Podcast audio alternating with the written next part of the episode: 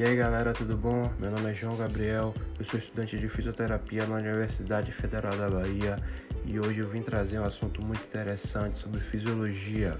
Vou falar sobre a glândula tireoide.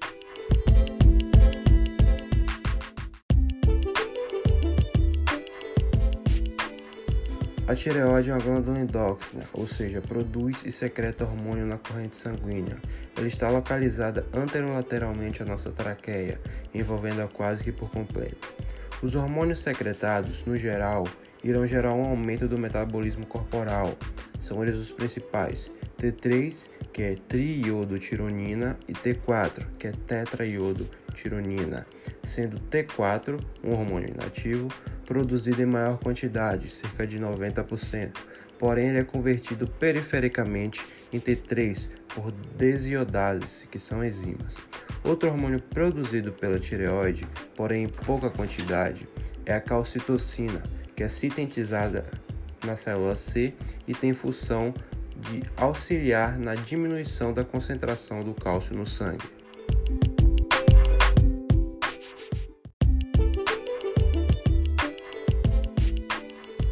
Para melhor ilustrar o processo de estímulo, produção e secreção dos hormônios da tireoide, eu vou dar o exemplo do frio.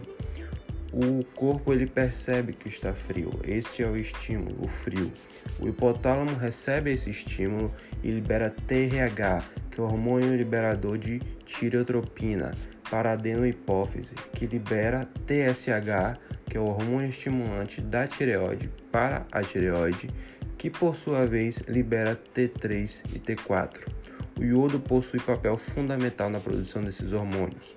O T4 é formado por duas diiodotirosinas, que são as DIT, e o, D, e o T3 por uma DIT e uma monoiodotirosina, que é a MIT.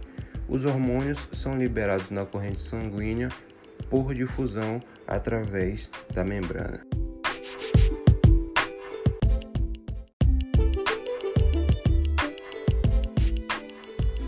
Relação ao transporte, após serem liberados no sangue, os hormônios se ligam a proteínas sintetizadas pelo fígado.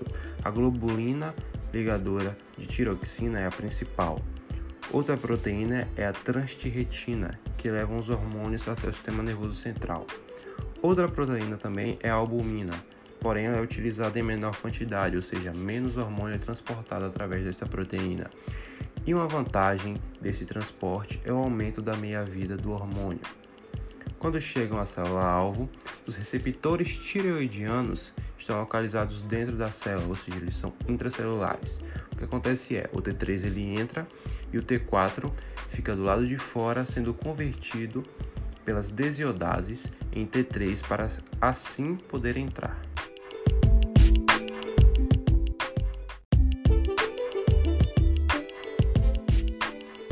Quando esses hormônios chegam à célula-alvo, eles produzem uma resposta celular.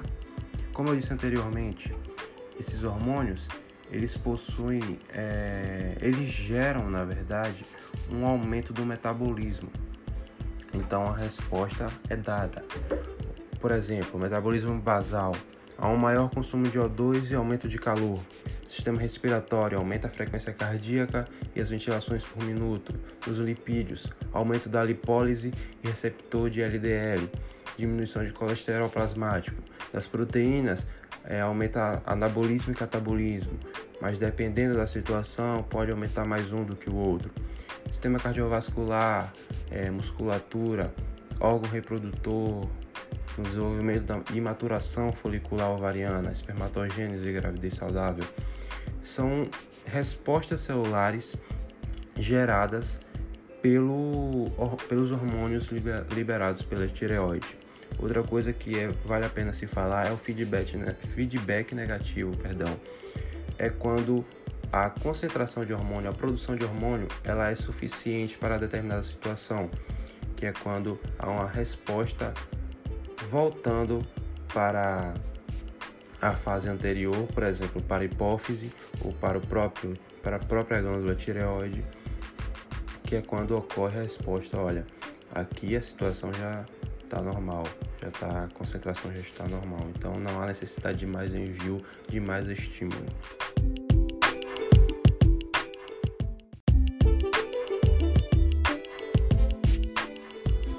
Por hoje é só, muito obrigado a todos que ouviram e até mais.